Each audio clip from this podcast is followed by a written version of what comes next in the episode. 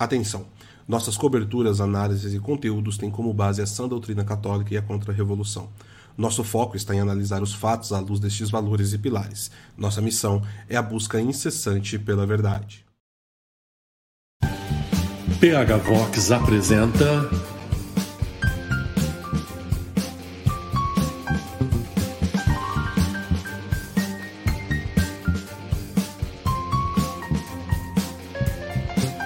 Momento Red Pill. Alô, pessoal, tudo bom?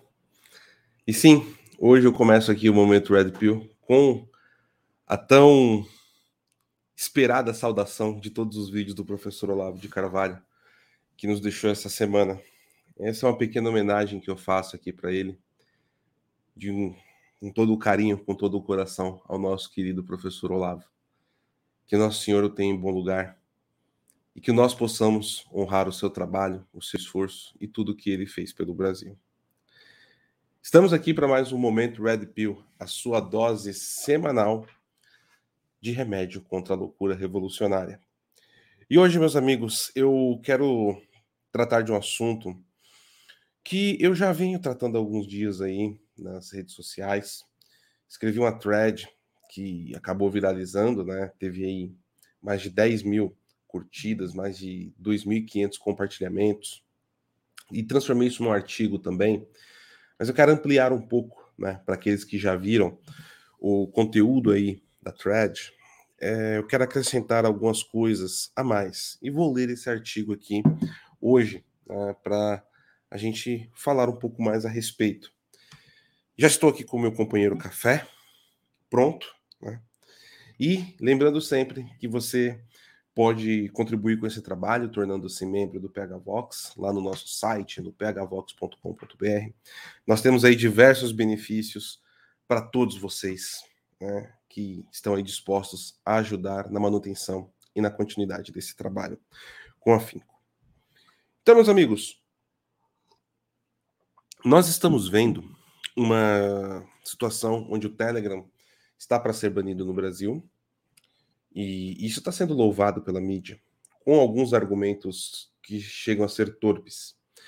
Mas o nível de corrupção da linguagem, o nível de destruição do horizonte de consciência e do fluxo incessante de informações, onde as pessoas vão cada vez mais consumindo, consumindo, consumindo informação numa velocidade absurda, faz com que nós não estejamos atentos, não estejamos pensando naquilo que está sendo proposto. E é o que eu tentei fazer com essa thread aqui. E fico feliz que ela tenha ela tenha ganhado uma propulsão, porque o tema ele é urgente, ele é importante. E a minha intenção, de verdade, não é entrar no debate político eleitoral do Brasil. Isso é, é importante, mas Paulo, então você não está preocupado com o futuro do país? Não, não é isso, meus amigos é que existem algumas coisas que precedem a política, que precedem o debate eleitoral. E a revolução usa tudo que ela tem e isso vai desembocar na política. Então, se nós tivermos com atenção somente no debate eleitoral político, a gente não vai observar como os processos são realizados. E aí nós viramos aquilo que eu chamo carinhosamente de direita leite moça. Bateu, tomou. Ela bate, ela apanha, e ela rebate. Mas ela é reativa, ela não consegue entender da onde está vindo o soco. Ela só bate de volta da onde veio a pancada. E isso é um problema muito grande. Então, nós precisamos estar atentos também quais são os processos e por que eles acontecem. Então, eu vou ler esse artigo aqui e depois eu vou fazer alguns comentários com vocês, tá bom? Então vamos lá. O artigo ele está aqui na descrição para quem quiser e também né? Tem a thread lá no Twitter, mas eu vou deixar o artigo que ele tá com tá com aceio melhor, né? O Twitter às vezes limita um pouco a nossa capacidade de raciocínio e de expressão na, na forma de escrever. Então, eu vou deixar aqui o artigo. E vou tomando meu cafezinho aqui, um gole entre um parágrafo e outro. Hum. Vamos lá então. Por que banir o Telegram é urgente para a elite? O principal argumento dos defensores da proibição do aplicativo de trocas de mensagens no mundo inteiro é Pessoas cometem crimes utilizando o app e não conseguimos respostas da empresa. Isto é repetido como um mantra por políticos, membros do judiciário e pela mídia em vários países. Todavia, quero propor uma reflexão breve. Todos os dias, serviços de, de telefonia da Vivo, TIM, Claro, Oi, etc., são utilizados para que crimes sejam cometidos e também comandar grupos criminosos de dentro dos presídios. Percebem a lógica? Não se trata de preocupações legítimas com possíveis crimes que devem ser combatidos sempre, ressalto, mas de controlar reuniões que pessoas que possam atentar contra o discurso oficial dos regimes totalitários travestidos de democracia pelo mundo. O crime neste caso é a possibilidade de as pessoas poderem se comunicar em massa e sem a possibilidade de o Estado controlar o discurso. Essa preocupação não é nova. Vem de regimes totalitários por séculos. Note: sempre que um governo está para cair, ele implementa toque de recolher e, em seguida, limita a reunião de pessoas. No caso do Telegram, é utilizado casos reais, porém totalmente fora da curva, de pessoas que cometem delitos para assim criar uma narrativa que o serviço é utilizado para crimes em sua totalidade, dando uma aura de terra de ninguém ao melhor estilo Mad Max. Agora voltemos ao nosso exemplo inicial e apliquemos esta lógica ao serviço de telefonia. O que os governos estão fazendo com estas empresas que não impedem golpes via SMS, ligações promovendo golpes de dentro de presídios, telefones sendo utilizados para comandar organizações criminosas, combinar sequestros e etc. O mais interessante é que não se trata de uma questão local brasileira. Existe um movimento em diversos países para isto, e curiosamente, ao mesmo tempo. Sempre com preocupações envolvendo temas tratados de maneira abstrata, como sanitarismo e democracia. Na verdade, Estamos falando da liberdade de discurso, expressão e reunião. Os donos do poder global, seja ocidental ou oriental, não querem que as pessoas tenham a possibilidade de pensar fora do status quo, dos grupos de mídia que estão sob seus tentáculos. Ditaduras como a China e a Rússia proíbem ou limitam algumas redes sociais em seu território, porém, utilizam-se delas para desinformarem e desestabilizarem os seus países alvo. A China tem um método de operação neste sentido que beira a perfeição. Em outro exemplo, o Twitter é utilizado para uma vastidão de conteúdo pornográfico explícito, sem que a rede tome esforços reais para combater isto. Já no Telegram, pornografia é retirada da plataforma em grupos e canais com um sistema desenvolvido por eles para conter este tipo de conteúdo. A corrupção da linguagem, a propaganda revolucionária continua sendo utilizada todos os dias contra nós. Conhecer os detalhes disto pode fazer toda a diferença para a nossa liberdade civil, mental e espiritual. Não sejamos bonecos de ventrílocos da revolução. E aqui, meu amigo, meus amigos, né, qual que é o ponto que eu quero chamar a atenção em específico, além do claro que já está né, da questão do Telegram e da hipocrisia?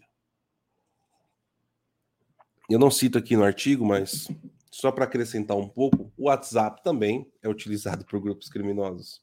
Crimes também são cometidos através do WhatsApp. O que fazer então com os carros?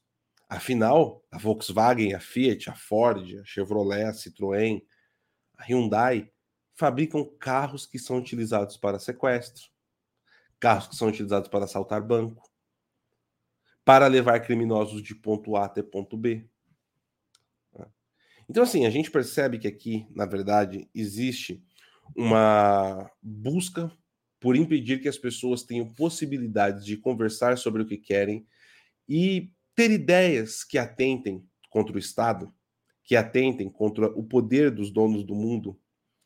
Engana-se você que nesse momento está preso na dicotomia entre, ai, nós temos aí um, um, os globalistas que precisam ser parados, né? e do outro lado tem pessoas que estão lutando contra eles. Isso é importante de salientar e é um ponto que nós batemos muito. a revolução é una, a revolução tem uma finalidade, um propósito, e desse propósito ela desenvolve todas as suas ramificações.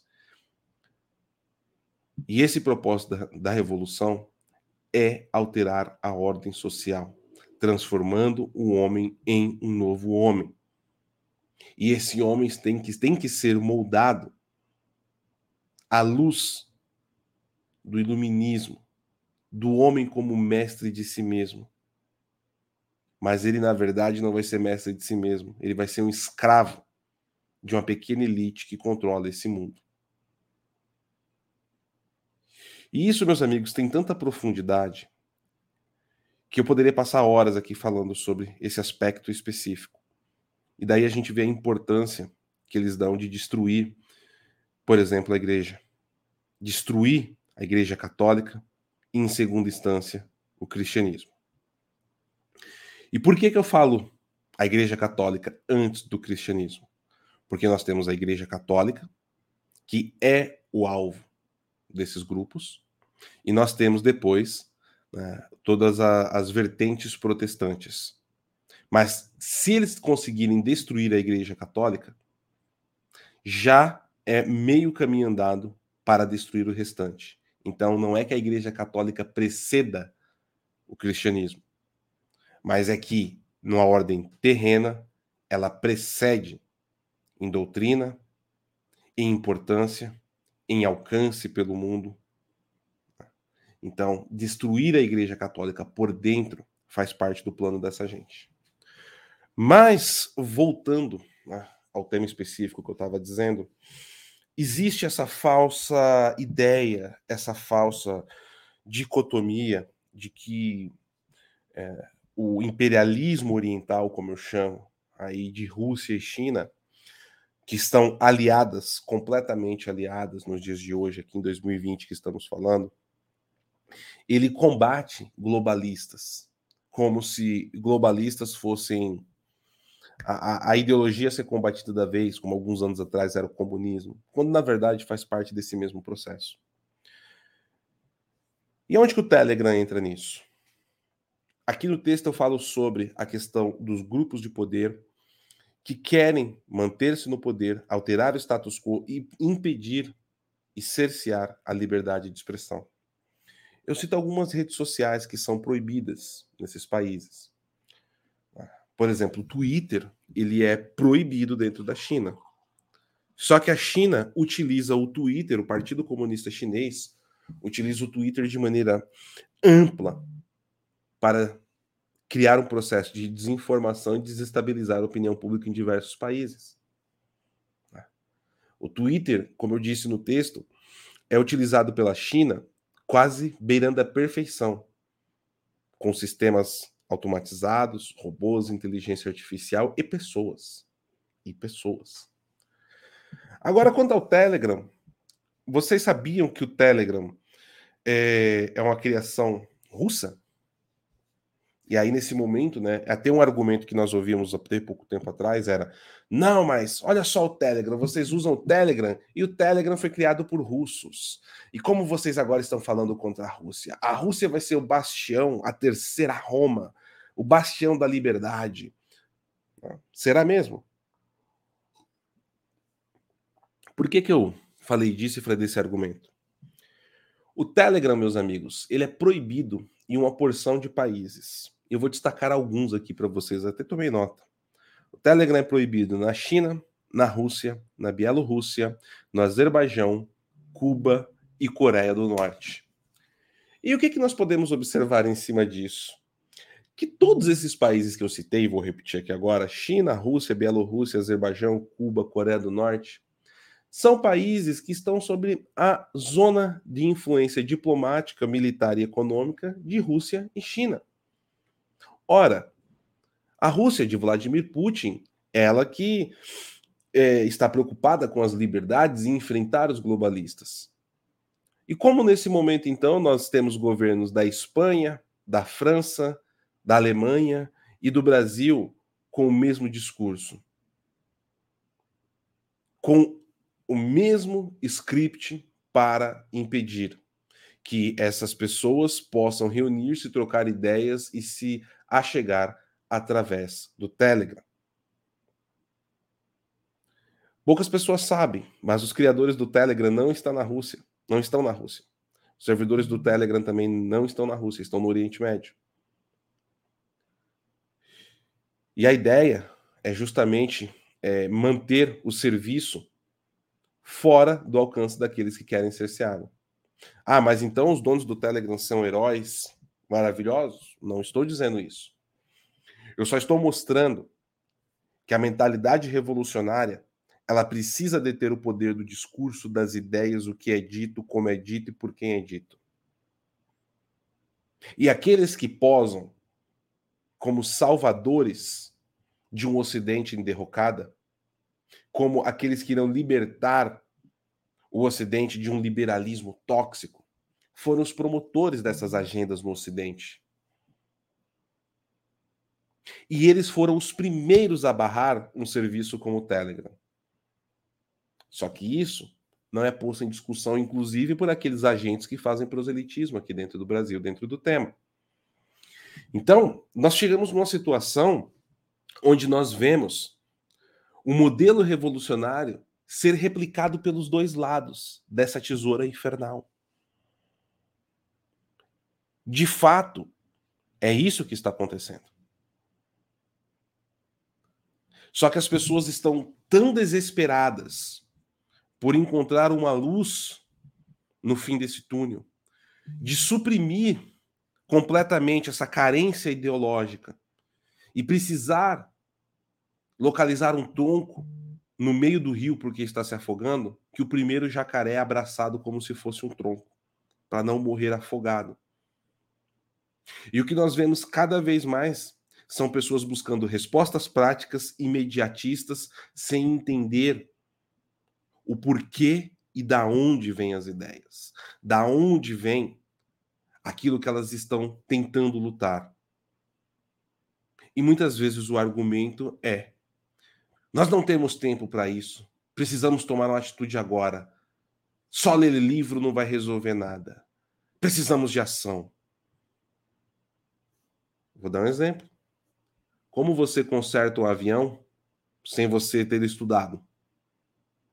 se você não conhece engenharia? Se você não estudou física a fundo? Se você não tem um conhecimento em mecânica? Química? São vários fatores que envolvem, por exemplo, a aviação. Então, meus amigos, não adianta você simplesmente querer combater o mal sem você entendê-lo. Você querer combater a revolução sem você saber o que você está combatendo. Porque no final você vai ser utilizado por ela.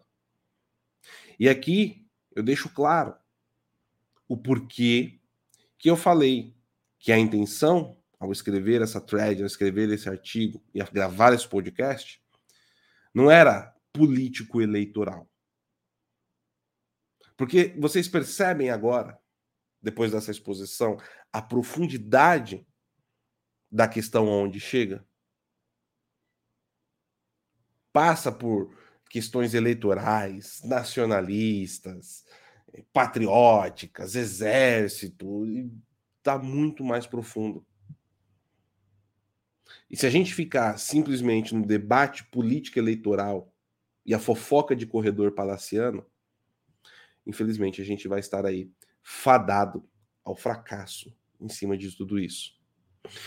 Então, meus caros, dessa forma, eu espero ter conseguido esclarecer um pouco, ou pelo menos colocar alguns pontos de análise, de estudo, e que esse conteúdo possa é, deixar você instigado a se aprofundar cada vez mais na busca por informação, por conhecimento e entender a revolução. Porque é para a gente expor a revolução, não adianta ficar discutindo o dia inteiro batendo boca com os agentes revolucionários. Que é a que a maior parte do brasileiro está fazendo. E o processo não é rápido, o processo não é suave, é doloroso, e nós perderemos muitas batalhas pelo caminho ainda.